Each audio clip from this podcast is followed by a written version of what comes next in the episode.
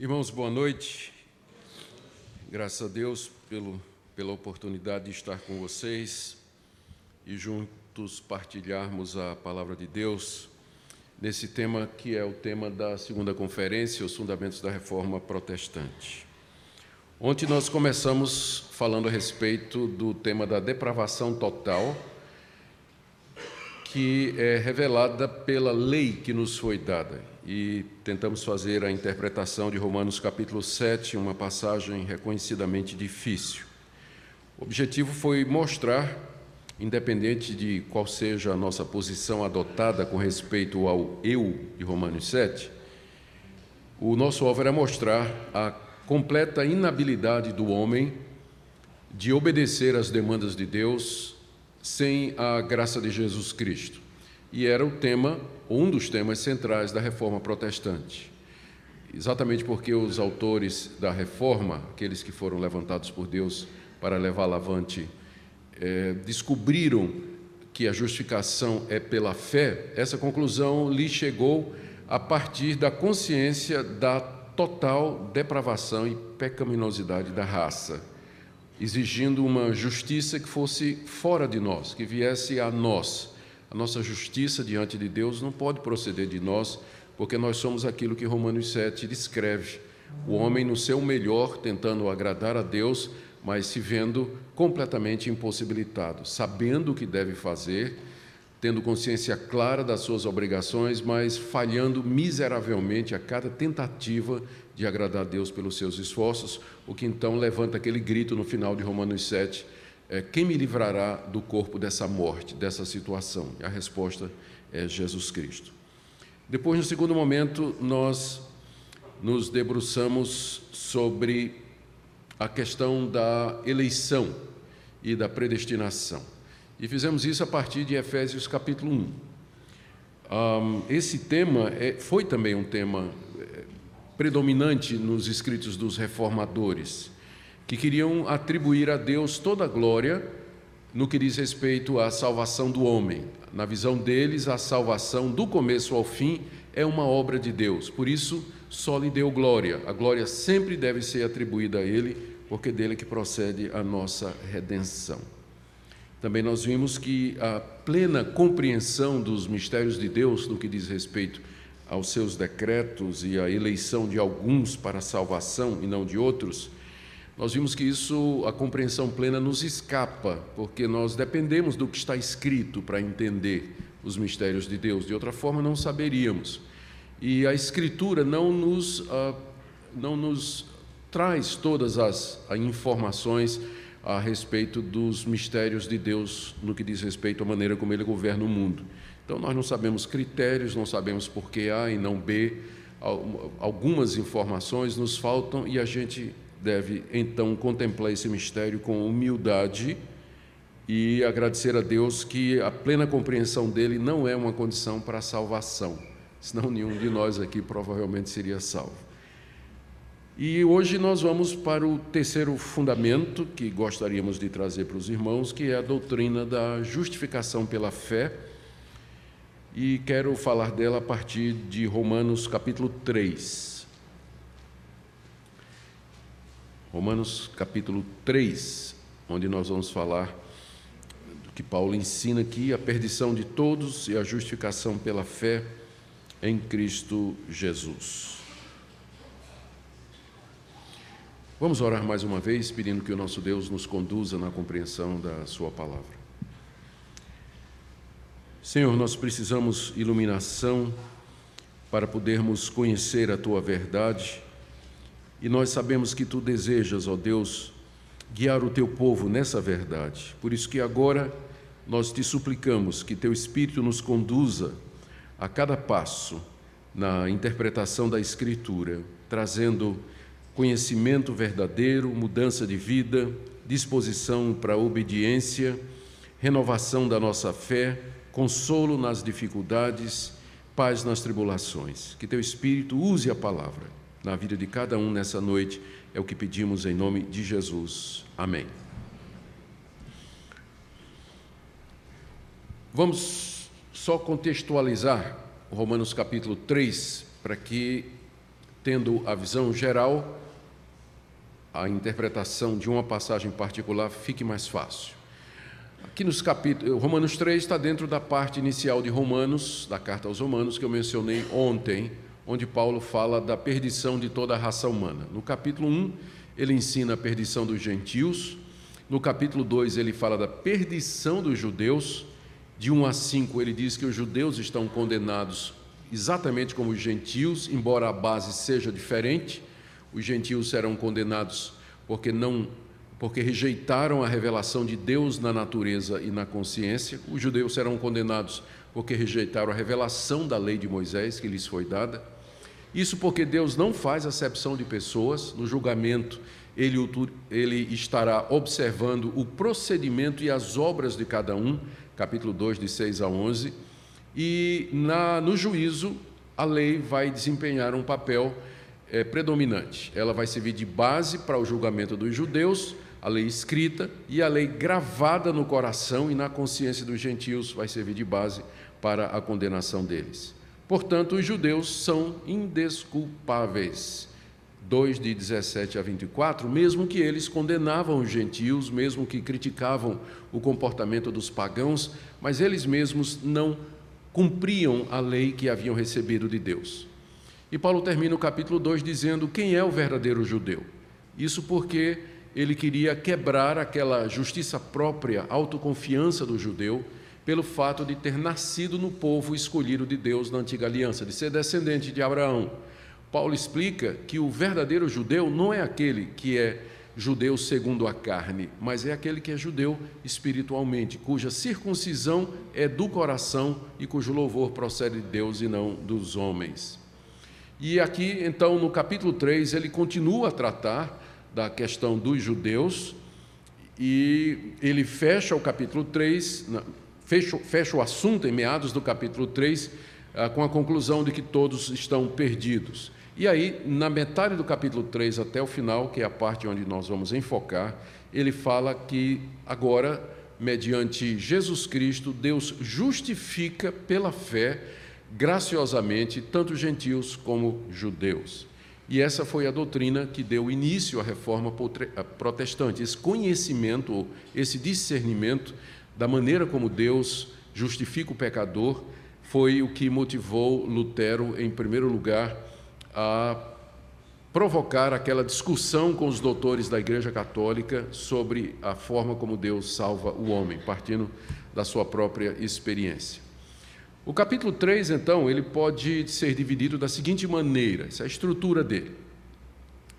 Na, nos versículos de 1 a, a 5, Paulo responde a, a objeções, responde a objeções quanto ao que ele disse no capítulo anterior. Porque do jeito que ele falou no capítulo 2, o judeu poderia dizer, mas então qual é a vantagem de ter sido judeu? Por que, que Deus escolheu uma nação e um povo e lhe deu a lei? Isso não os coloca em vantagem nenhuma com relação aos demais povos? Paulo responde isso nos versos de 1 a 5. Ah, depois do verso 6 ao verso 18, Paulo continua dizendo que eles não têm vantagem nenhuma sobre os gentios, porque eles, mesmo tendo recebido a lei, na verdade não obedecem à lei e são pecadores diante de Deus, igualmente culpados como os gentios de 19 a 20, Paulo explica por que é que a lei foi dada. Não foi para garantir privilégios a uma nação em particular, mas ela tinha como objetivo encerrar a todos debaixo do pecado, para que ficasse claro que a salvação tinha de vir de Deus. Lei tem a ver com carne, nossa natureza pecaminosa, nossa autojustiça, nossos esforços pessoais e, consequentemente, o nosso fracasso. Daí Romanos 7. Deus encerrou toda a humanidade debaixo da lei, para que então a salvação, a justificação pela fé em Jesus Cristo pudesse ser oferecido a todos. Era isso que o judeu não havia compreendido, a razão de ser da lei. Paulo explica nos versos 19 e 20. E a partir de 21 até 31, então ele apresenta pela primeira vez na carta, de uma maneira muito direta e clara, como Deus justifica os pecadores mediante a fé em Jesus Cristo, justificação essa que vale tanto para judeus como para gentios. Vamos então começar com 3 de 1 a 8, mas eu vou apenas dar o resumo porque eu quero concentrar. Na verdade, 3 de 1 a 18, nós vamos passar rapidamente por aí, porque eu quero concentrar 19 a 31, que é onde Paulo faz a apresentação da justificação pela fé. Qual o objetivo de Paulo aqui nessa passagem? Vamos ler. Qual é, pois, a vantagem do judeu? Ou qual é a utilidade da circuncisão? Muita, sob todos os aspectos. Principalmente porque aos judeus foram confiados os oráculos de Deus. E daí?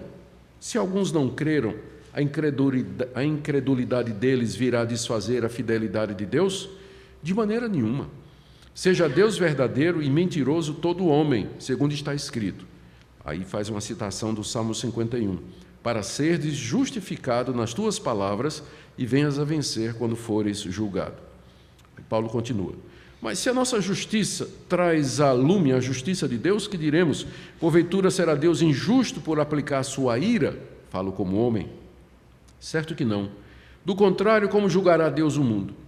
E se por causa da minha mentira fica em relevo a verdade de Deus para a sua glória, por que sou eu ainda condenado como pecador?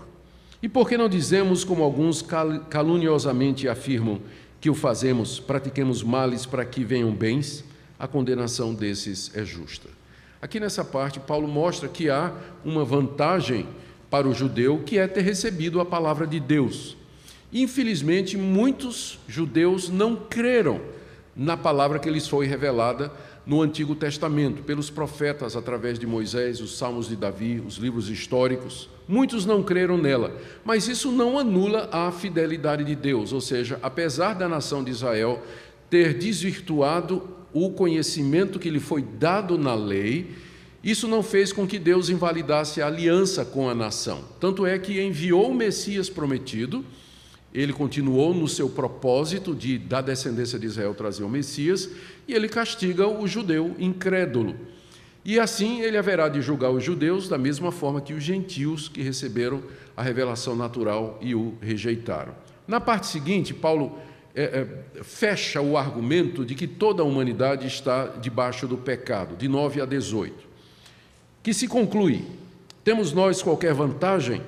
Não de forma nenhuma pois já temos demonstrado que todos, tanto judeus como gregos, estão debaixo do pecado. Esse é o resumo do que Paulo começou a ensinar do capítulo 1 até agora. Ou seja, ele diz: Já demonstrei, se refere ao que ele fez antes, que tanto os judeus como os gregos, que são os gentios, a, a, a palavra, o termo grego ele era usado, embora propriamente se referisse somente aos moradores da Elade, é? ou, da, ou da Grécia, mas ele passou depois a ser um termo, ele é usado às vezes no Novo Testamento para se referir a todos os povos não judeus que, do Império Romano. Então, já demonstrei que tanto os judeus como os demais povos estão debaixo do pecado. Todos, sem exceção. Judeus e gentios, todos estão debaixo do pecado, encerrados debaixo da condenação pela desobediência à revelação que eles receberam. E Paulo prova isso, citando agora, é, em cadeia, sete passagens do Antigo Testamento, onde há o mesmo tema, ou seja, a pecaminosidade geral da raça humana, onde ele mostra com clareza que todos os humanos são pecadores e não há sequer um justo diante deles. São sete passagens tiradas é, dos Salmos, tiradas da, da lei Olha o que ele diz: Como está escrito, não há justo, não há, não há justo nenhum sequer. Não há quem entenda, não há quem busque a, Deus. Todos se extraviaram e a uma se fizeram inúteis. Não há quem faça o bem, não há nenhum sequer. Essa é uma citação conjunta do Salmo 14 e do Salmo 53. Paulo combina as duas. Em seguida, ele continua: a garganta deles é um sepulcro aberto. Com a língua urdem engano.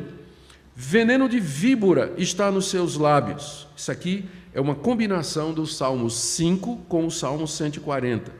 A boca eles a têm cheia de maldição e de amargura, é o Salmo 10. São seus pés velozes para derramar sangue, nos seus caminhos a destruição e miséria, não conheceram o caminho da paz. Aqui ele está citando Isaías 59. E não há temor de Deus diante de seus olhos, citação do Salmo 36. Paulo fecha a sua argumentação citando como prova passagens do Antigo Testamento, que era recebido pelos judeus como a palavra de Deus, que provam o ponto dele.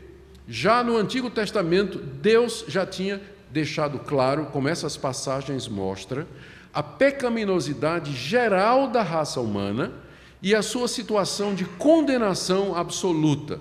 Ou seja, nós não precisamos do Novo Testamento, bastaria o Antigo para saber que a lei nunca poderia ter sido dada como caminho de salvação, porque a própria lei revela o estado de pecaminosidade e condenação em que a raça humana se encontra. E com isso, Paulo fecha a boca do judeu, corta qualquer motivo de arrogância ou confiança própria e os coloca em mesmo pé de igualdade que os gregos, ou seja, dependente de um Salvador, de uma salvação externa que possa livrá-lo da justa condenação. E é aqui então que a gente entra no verso 19 até o 31, onde Paulo vai apresentar a doutrina da justificação pela fé. Aqui, de 19 a 20, ele explica por que é que a lei foi dada. Ora, sabemos que tudo o que a lei diz, aos que vivem na lei o diz, para que se cale toda a boca e todo mundo seja culpável perante Deus, visto que ninguém será justificado diante dele por obras da lei, em razão de que pela lei veio um pleno conhecimento do pecado. Era preciso que a essa altura Paulo explicasse muita clareza por que, que Deus então deu a lei.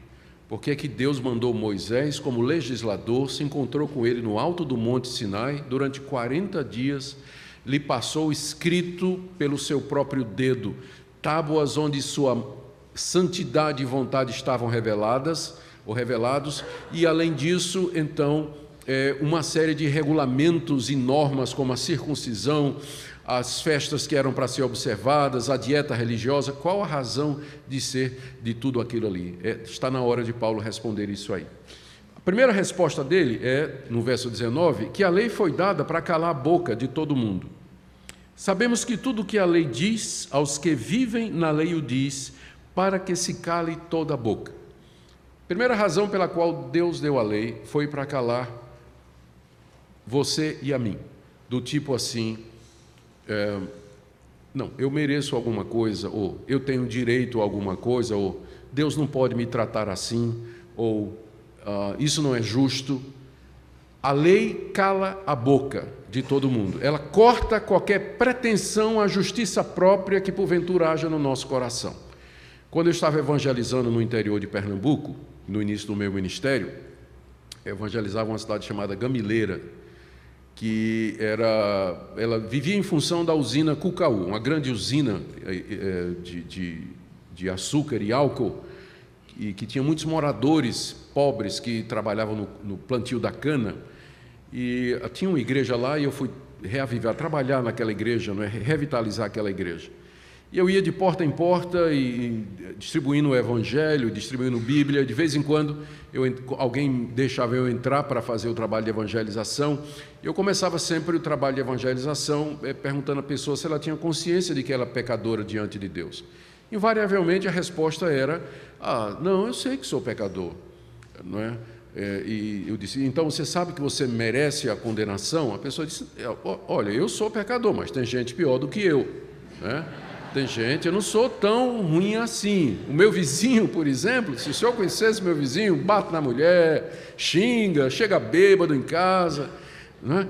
Então, sempre, mesmo que eu entrava em casas de pessoas muito pobres, sempre esse espírito de autojustiça se manifestava quando começávamos a falar a respeito de como a pessoa se via com relação a Deus. Invariavelmente, meu método em seguida era dizer: Posso ler com você os dez mandamentos? e interpretá-los como Jesus disse, tipo assim, onde diz não adulterarás, entender que aquela lei se aplica não somente ao exterior, mas também ao meu coração. V vamos ler os dez mandamentos para ver qual é o seu verdadeiro estado diante de Deus e o senhor vai vendo aí o que é que o senhor quebrou. Quando chegava no quinto, sexto mandamento, o semblante da pessoa já tinha caído e ela já.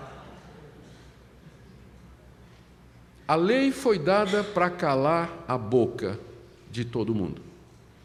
Ou seja, para dizer: você é um pecador, você não tem direito algum diante de Deus, você não pode questionar a ação de Deus, você não pode reclamar dele absolutamente nada. Por isso eu tenho muito cuidado, né? eu digo aos irmãos: irmãos, tenham cuidado quando você cantar aquelas músicas e diz assim: devolve, me dá de volta o que é meu. Né? Não faz isso. Porque se Deus for dar o que é teu, é inferno. Né? Né? Se Deus for dar o que é teu, é inferno. Então, não, não, não, não, cuidado quando você fizer essas coisas e cantar algumas músicas, olha o que é que você está pedindo. A lei foi dada para calar a nossa boca, para que nós vejamos que nós não podemos exigir absolutamente nada de Deus e para cortar qualquer pretensão nossa a mérito. Não há mérito, não há. Deus nunca vai nos tratar com base em mérito, não, não, porque não há nenhum. E a lei foi dada exatamente para isso. Segundo propósito da, da lei, Paulo diz, é tornar todo mundo culpável diante de Deus. É o final do verso 19. Para que todo mundo seja culpável diante de Deus. Embora Deus não precise disso, mas sendo Ele justo, na, quando Ele for condenar, quando Ele for dar a cada um de acordo com o seu merecimento, leia-se condenação, ele quer que fique claro a base em que ele vai fazer isso, para que não se diga que ele é injusto. Então, para que o homem se fizesse condenável, ou seja, para que a condenação do homem ficasse clara, a lei foi dada para dizer: ele é condenado porque ele não segue a lei, ele não obedece os padrões de santidade do seu Criador. Ele vira as costas para aquele que o fez, ele caminha na sua independência arrogante, ele vive para si próprio, ele destrói o seu semelhante, ignorando o Criador e aquele que é Senhor de todas as coisas. Então, a vontade do Criador foi dada a ele, quer seja na lei escrita, quer gravada no coração, na consciência, na glória de Deus, na natureza ao nosso nosso redor, o homem sabe que Deus existe e ele tem um conceito do certo e do errado, uma ética mínima no coração dele, e ele será condenado exatamente por isso. Então, a lei ela é dada para dizer em que base Deus vai condenar a humanidade, que é exatamente por desobedecer à revelação de Deus. Terceiro ponto que está é, ligado a isso, início do verso 20, quando Paulo diz visto que ninguém será justificado diante dele por obras da lei, é a conclusão óbvia, em razão de que, pela lei, vem o pleno conhecimento do pecado. O conhecimento do pecado já é dado aos gentios. Em Romanos 1, verso 18, Paulo diz assim: A ira de Deus se revela do céu. É uma referência à revelação natural. Então, a natureza diz alguma coisa que há um Deus e que esse Deus está irado. É, é a revelação natural. Ah, mais adiante, no verso 20 do capítulo 1, Paulo diz assim: As coisas invisíveis de Deus são claramente percebidas por meio do que foi criado desde o início do mundo, por isso esses homens são indesculpáveis. Então, pela criação, os pagãos, os índios, os povos distantes, eles sabem que há um Deus por detrás da criação e que esse Deus está irado pela desobediência deles. No verso 32 do capítulo 1, Paulo diz: Eles sabem a sentença de Deus de que são dignos de morte os que tais coisas praticam. Ele está falando dos gregos, está falando dos gentios, dos pagãos. Eles sabem a sentença de Deus de que são dignos de morte aqueles que praticam estas coisas. Então, eles têm conhecimento de Deus, sim, eles são indesculpáveis e serão julgados por isso. Mas a situação do judeu é pior ainda, porque além da revelação natural e na consciência, eles receberam a revelação especial escrita que os torna ainda mais responsáveis. E isso nos torna, nós aqui hoje, ainda mais responsáveis, porque nós temos a revelação natural, a revelação na consciência, a lei de Moisés e agora o Evangelho. Então, quem vocês acham que Deus vai julgar com maior rigor naquele dia? O crente. porque foi de todos quem teve maior luz. É quem mais sabe, é o mais iluminado. A quem muito se dá. Então, querido, é bom que você entenda como é que você vai ter que fazer para aquele dia. Porque se você não for justificado pela fé em Cristo Jesus, não tenho o que dizer diante de Deus. A condenação é claríssima e justa, e justa, se nós não formos salvos pela graça de Deus mediante Jesus Cristo. A conclusão de Paulo, no verso 20, é, é isso, né? Portanto, ninguém será justificado diante dele por obras da lei. O que são obras da lei? São atividades ou atitudes que se tomam em obediência àquilo que a lei manda, obras exigidas pela lei. Só que ao tentar me justificar diante de Deus pelo que eu sou, pelo que eu faço, pelos meus méritos, obedecendo ao que sua lei diz, quanto mais eu faço isso, mais o meu pecado fica evidente, porque a lei foi dada exatamente para isso. Então, a situação do homem, do ser humano, é de total desespero.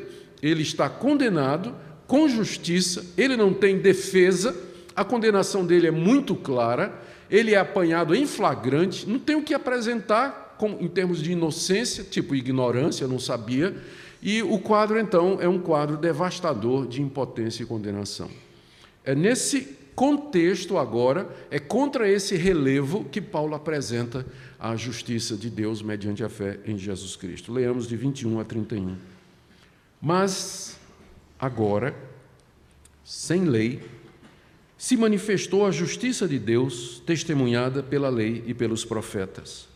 Justiça de Deus mediante a fé em Jesus Cristo, para todos e sobre todos os que creem, porque não há distinção, pois todos pecaram e carecem da glória de Deus, sendo justificados gratuitamente por sua graça, mediante a redenção que há em Cristo Jesus a quem Deus propôs no seu sangue como propiciação mediante a fé, para manifestar a sua justiça, por ter Deus, na sua tolerância, deixado impunes os pecados anteriormente cometidos, tendo em vista a manifestação da sua justiça no tempo presente, para ele mesmo ser justo e o justificador daquele que tem fé em Jesus.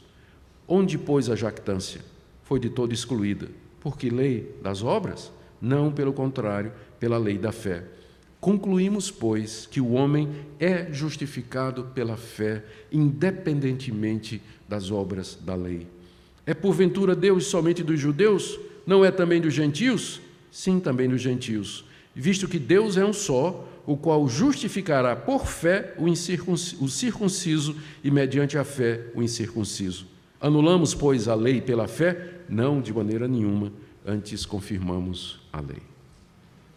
Graças a Deus a última parte do capítulo 3, onde Paulo agora diz de que maneira judeus e gentios eles podem ser salvos. Talvez a, a expressão mais importante aqui do capítulo 3 é essa do verso 21, mas. Porque veja o que é que vinha antes: condenação, perdição, impotência, mas. O mais indica agora a ação de Deus diante desse quadro de perdição e condenação no qual a raça humana se encontra. E Paulo introduz aqui a ação dele no cenário de perdição, dizendo que Deus agora manifesta a sua justiça, verso 21. A justiça aqui não é o atributo de Deus, que Deus é justo, mas a maneira como ele justifica o pecador, a justiça que ele imputa ao pecador, que ele atribui ao pecador, perdoando-o tornando-o justo e, portanto, livrando da condenação que ele merece pelos seus pecados. Então, como é que Deus faz isso? Paulo diz que é, agora essa justiça ficou manifesta. Não é que ela não havia antes, ela estava presente na lei de Moisés, mas agora ela ficou clara com a vinda de Cristo Jesus. A maneira como é, a vinda de Cristo, sua morte e ressurreição nos iluminam a respeito desse assunto. Ele diz que essa justiça de Deus, ela, ela se manifesta de duas maneiras. Veja no verso 21. Primeiro, sem lei, ou seja, a maneira pela qual Deus me perdoa em Cristo Jesus ela é apresentada no palco da história sem lei, ou seja, ela não é mediante a lei, ela não exige lei, exigência. Quando ele diz que Deus me justifica sem lei, ele está dizendo, Deus me justifica sem qualquer exigência da parte dele com relação a mim. Ele não está exigindo de mim nada, absolutamente nada, é sem lei. Não tem uma exigência, não tem um contrato, uma contrapartida, uma condição, não tem nada, é sem lei que Deus manifestou a sua justiça, ou seja, sem obrigação ou condições nenhuma da parte do homem. Mas essa justiça de Deus, verso 21, ela é testemunhada pela lei e pelos profetas. Ou seja, a mesma lei que me condena era a mesma lei que no Antigo Testamento testemunhava que Deus haveria de me perdoar e me aceitar mediante o Messias. E onde é que a lei e os profetas falam disso? Profetas Isaías 53, ele foi moído pelas nossas transgressões. A paz que está, está sobre nós é, é resultado das é, machucaduras que ele levou. Ele foi ferido é, por nossa causa. O capítulo 53 de Isaías é como se Isaías estivesse ao pé da cruz, né? anotando ali a, a agonia do Messias em favor do seu povo.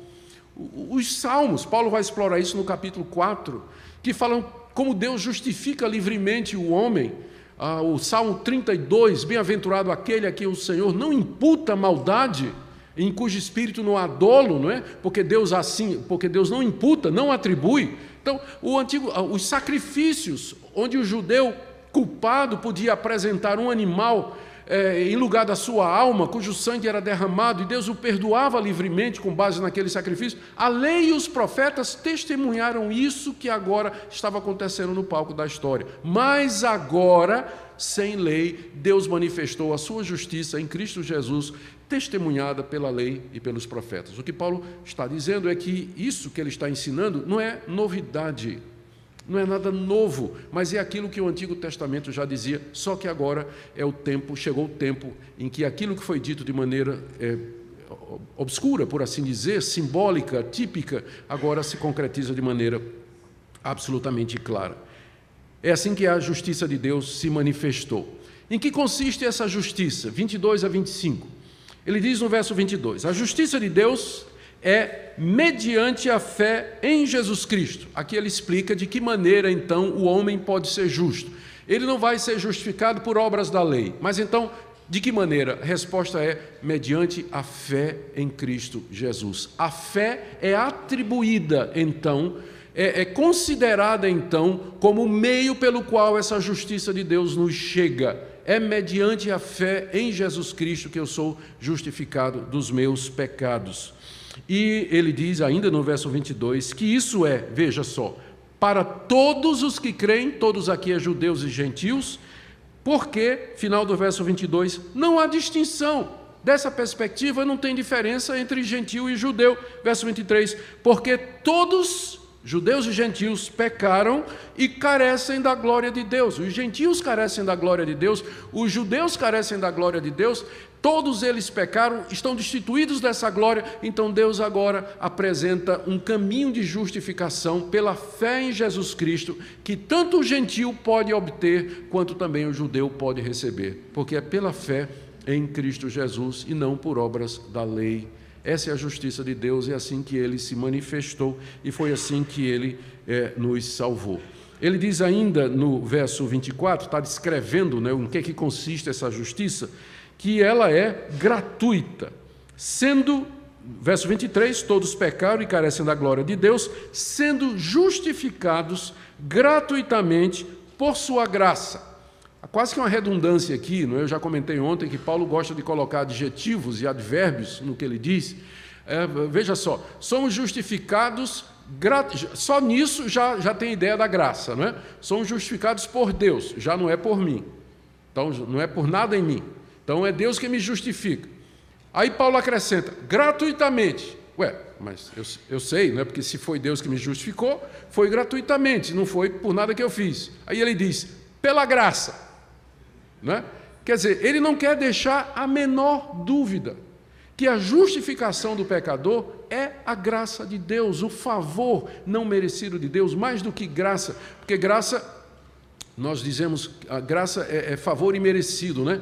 Misericórdia é quando Deus dá o que nós não é quando ele trata alguém de uma maneira que a pessoa não, não, não merece, ele dá o reverso. Então não é só graça, mas misericórdia, que Deus tomou pecadores de entre os gentios e judeus e os justificou sem lei, sem demanda, sem requerimento, sem condição, mediante a fé em Cristo Jesus. Aqui nós estamos diante do coração do Evangelho e não é à toa que essa doutrina foi a doutrina que virou a cabeça de Martinho Lutero. Ele finalmente entendeu, quando se depara nos seus estudos de Romanos, com Romanos 1, 16, 17, entra em Romanos capítulo 3, finalmente ele entende de que forma a pessoa é justificada em Cristo Jesus. De 24 a 25, Paulo fala a base em que Deus pode justificar o pecador, porque a essa altura se levanta uma questão. Se Deus é justo, não seria injusto ele perdoar o culpado? Imagina, por exemplo, nós ficamos indignados quando a gente vê alguém, um juiz, é, um ministro, tomar uma decisão de inocentar alguém que é culpado. Nós queremos que a justiça seja feita. Há um clamor por justiça no nosso coração. Ora, Deus é justo, como é que ele pode perdoar pecadores? Como é que ele pode nos sentar culpados? Em que base ele vai justificar o injusto?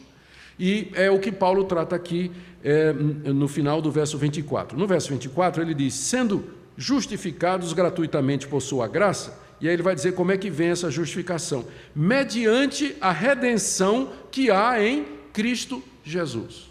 Então, a base da justificação é a obra vicária de Cristo na cruz do Calvário. É ali que nós temos a redenção, redimidos, resgatados do poder do pecado e da condenação para receber essa justificação. Olha a explicação do verso 25. Jesus Cristo, a quem Deus propôs, veja só, né?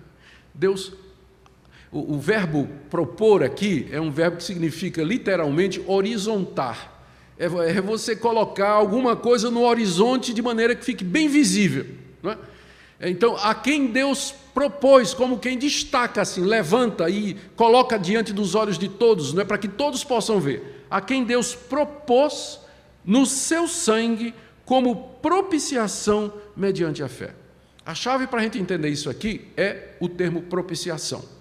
Propiciação é é, é, é, o termo que Paulo usa aqui para se referir ao caforete, que era a tampa da arca da, da aliança que ficava lá dentro do tabernáculo e depois do templo.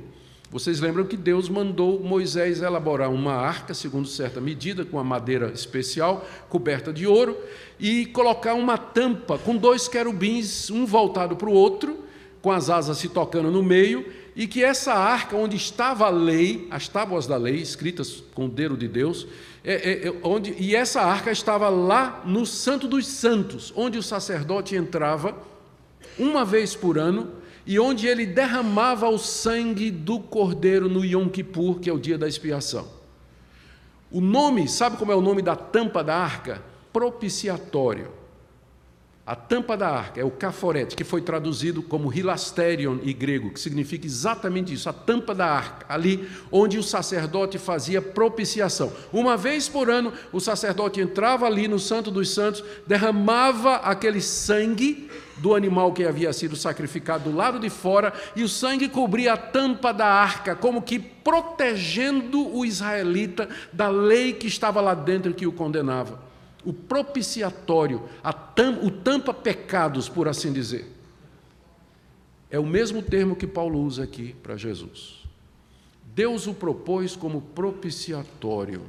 Então, agora nós sabemos, porque Paulo explicou, que aquela tampa onde o sangue era derramado e que cobria a lei, como que tapava a lei, evitando que ela atingisse o israelita, era uma figura de Cristo. Cristo, nosso propiciatório. Nele, pelo seu sangue, a lei é coberta. A lei é coberta, as suas demandas são atendidas, a justiça de Deus é completa.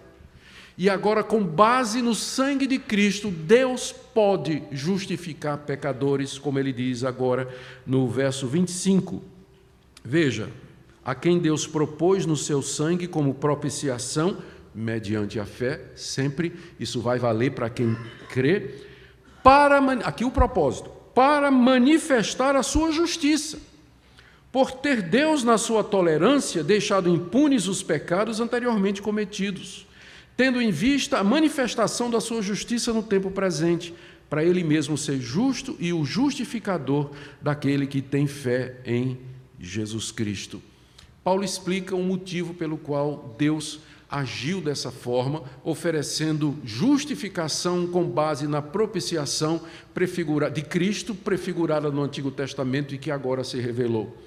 Ele diz que ele fez isso para manifestar sua justiça, por ter Deus, na sua tolerância, deixado impunes os pecados anteriormente cometidos. Não é que Deus deixou de castigar os pecados, Deus nunca deixou de castigar pecado nenhum.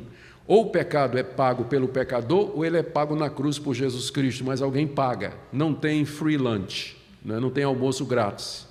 Todo pecado é castigado por Deus, ou no pecador, ou no seu substituto, que é Jesus Cristo né? ou no seu substituto, que é Jesus Cristo. Mas o que é que significa essa passagem aqui? Significa que, quando ele diz que Deus deixou impunes os pecados anteriormente cometidos, é que Deus não levou em conta os pecados cometidos pela humanidade e pela nação de Israel, e ele não levou isso em conta no sentido de dizer assim: eu desisto dessa raça. Essa raça é irreformável. Essa raça né? Teve uma vez lá no livro de Gênesis que ele fez isso. Né? De, de, eu me arrependo de ter criado o homem e mandou o dilúvio. Né? Mas só que isso não aconteceu. Mas, é claro que eu agora criei um problema, né? porque eu falei que Deus se arrependeu, mas na parte de perguntas e respostas explica isso aí. Né? Mas o que eu quero dizer é que aquilo que aconteceu no dilúvio, Deus não repetiu depois, porque a humanidade continuou a pecar pior do que tinha feito na época do dilúvio. Só que Deus, apesar disso, ele mandou a redenção. É nesse sentido que ele deixou impunes os pecados anteriormente cometidos. Ele não deixou que a desobediência e a rebelião da humanidade impedisse o seu propósito de ter para si um povo santo, e ele manda o Messias como propiciação para a redenção daqueles é, que têm fé em Jesus Cristo. No verso 26, tendo em vista a manifestação da sua justiça no tempo presente, para ele mesmo ser justo e justificador daquele que tem Jesus. Então está explicado como é que Deus pode ser justo e ao mesmo tempo justificar o pecador que tem fé em Jesus Cristo. Como é que ele pode fazer isso? A resposta é a propiciação, o pagamento que foi efetuado com o sangue de Cristo pela nossa dívida, pela nossa condenação. Cristo pagou a minha dívida completamente. Por isso ele encravou a lei na cruz, o libelo, a, a, acusação contra mim foi cravada na cruz juntamente com os pregos nas suas mãos. Paulo diz isso em Colossenses 2. E por isso Deus agora pode me atribuir justiça, Ele pode me tratar como justo.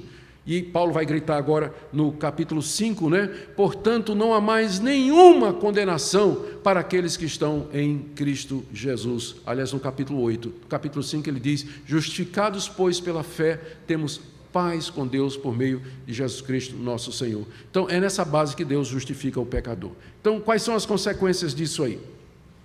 Ele menciona quatro. Primeiro, exclui a jactância. Verso 27. Onde está a jactância? Jactância é a glória humana. Você se vangloriar de alguma coisa que você fez. Onde está, pois, a jactância? Foi de todo excluída. Um crente jactancioso é uma contradição em termos. Ou ele é crente, ou ele é jactancioso. Mas ele não pode ser as duas coisas ao mesmo tempo. Porque quem já percebeu que é pecador e que foi salvo pela graça, ele não se jactancia de nada. Ele recebe, o que é que você tem que você não recebeu? Foi pela graça, pela misericórdia de Deus, não é por mérito. Isso deveria fazer um impacto nas nossas relações com os nossos irmãos também.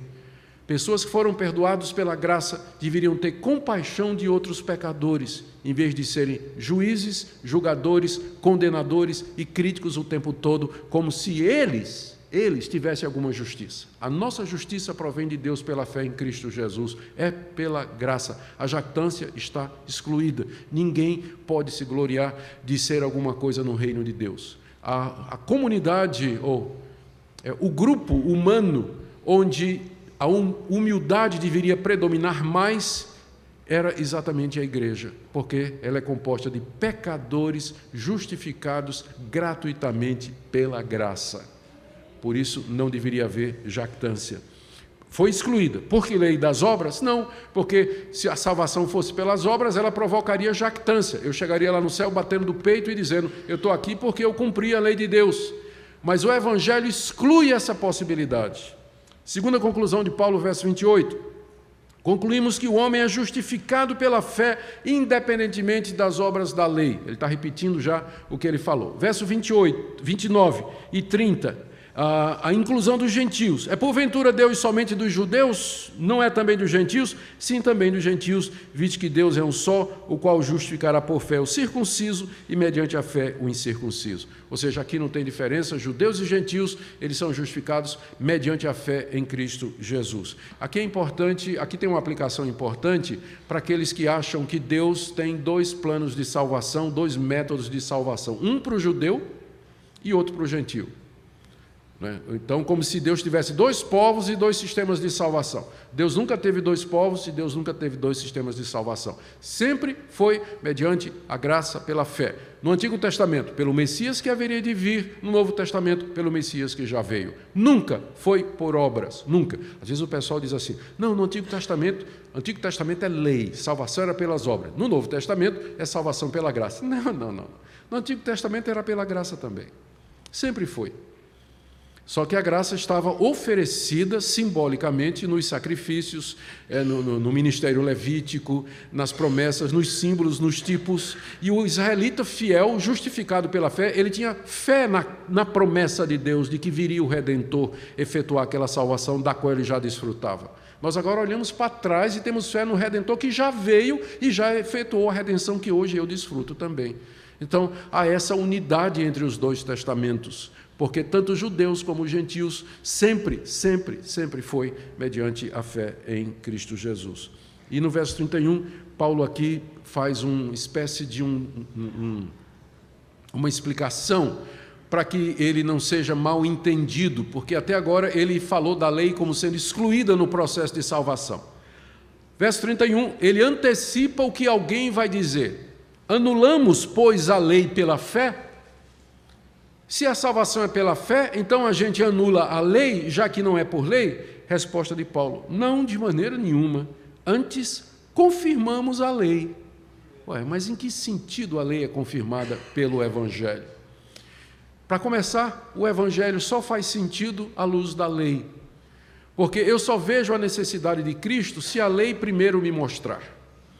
Enquanto a lei não me quebra, enquanto a lei não acaba com minha arrogância e minha autojustiça, eu não vejo necessidade de Cristo. Por isso que Lutero se referia à lei como sendo a marreta de Deus. A marreta de Deus para quebrar o orgulho do coração. Então o evangelho, na verdade, ele pressupõe a lei e o trabalho da lei de nos conduzir a Cristo Jesus. E uma vez que eu sou salvo pela fé, conduzido a Cristo pela lei, né? a lei mais ou menos é um aguilhão que me toca, né? sabe aquele. O pessoal que conduz boi, que tem aquele aguilhão, né? que fica. Né? Então a lei ela vem atrás e nos empurrando para Cristo. Né? E quando a gente chega finalmente em Cristo, nós somos justificados pela graça, não é? mediante a fé em Cristo Jesus, e Jesus nos manda de volta para a lei. Não é interessante isso? A lei me leva a Cristo, para a salvação. E Jesus me manda de volta à lei para a santificação. Porque quando eu sou justificado pela fé, eu, qual é a primeira reação do pecador justificado? Deus, o que é que eu posso fazer para te agradar? O Senhor me perdoou gratuitamente. O Senhor perdoou os meus pecados, eu não merecia. O que, que eu faço para te agradar? Resposta de Deus: Você quer me agradar? Claro, Senhor. É o desejo da minha alma. É o que eu mais quero, é viver para ti. Então anota aí. Primeiro, não terás outros deuses diante de mim. Segundo, não farás para ti imagem de escultura. Não adulterarás. Não dirás falso testemunho. Não cobiçarás nada do teu próximo. Você quer me agradar? Faça isso aí. Então a lei me leva a Cristo para a justificação e Cristo me manda de volta à lei para a santificação. Só que agora a lei ela funciona, e aqui é Calvino que, que falava isso, como norma de gratidão. Isso está muito claro nas confissões reformadas é, do lado mais helvético, não é? do, do pessoal do continente. É, eles falam muito da lei como norma de gratidão e eu penso que eles estão absolutamente corretos. De que forma eu agrado a Deus hoje? De que forma eu mostro a minha gratidão a Deus hoje, se não seguindo no caminho que ele me mostrou na sua lei, aquilo que lhe agrada? Então é por isso que Paulo diz: a gente está abolindo a lei com o evangelho?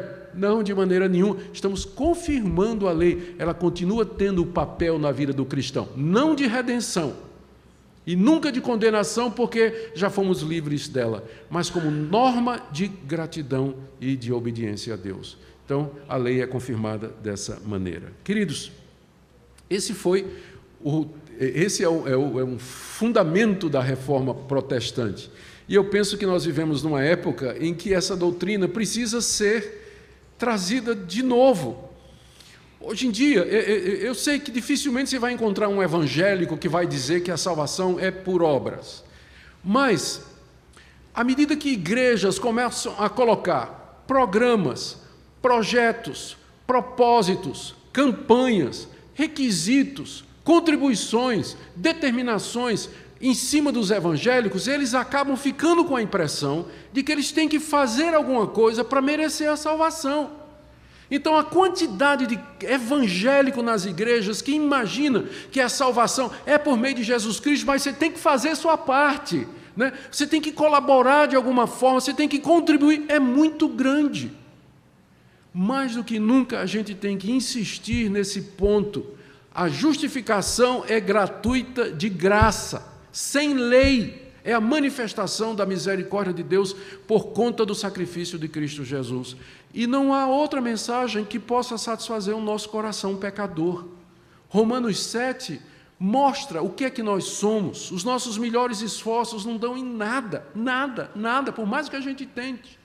E Deus então irrompe no cenário da história, apresentando gratuitamente, propondo no horizonte a justificação pela fé em Cristo Jesus, gratuitamente pela graça a todo aquele que crê. Que Deus nos conduza nisso, a redescobrir a doutrina da gratuidade da justificação, para que o verdadeiro Evangelho seja pregado nesse país e pecadores sejam libertados, libertados do jugo da lei e do legalismo que entra em muitas igrejas. Que Deus tenha misericórdia de nós. Oremos. Te damos graças porque quiseste nos salvar, Senhor. Não merecíamos, não tinhas a obrigação, mas gratuitamente, pelo teu grande amor para conosco, tu enviaste o teu filho como propiciatório, propiciação pelos nossos pecados, de maneira que podemos ser justificados plenamente, sem lei, diante de ti. Nos ajuda a viver para a tua glória, amando a tua lei e andando nos seus caminhos em norma de gratidão. Tem misericórdia da igreja brasileira. Liberta-nos, ó Deus, em nome de Jesus. Amém.